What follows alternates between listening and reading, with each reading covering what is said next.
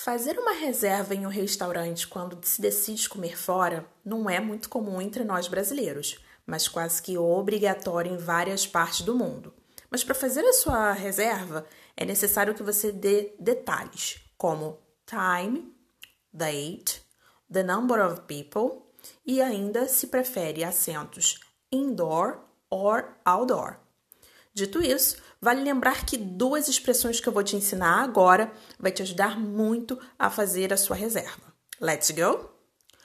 I would like to book a table for a party of four, please.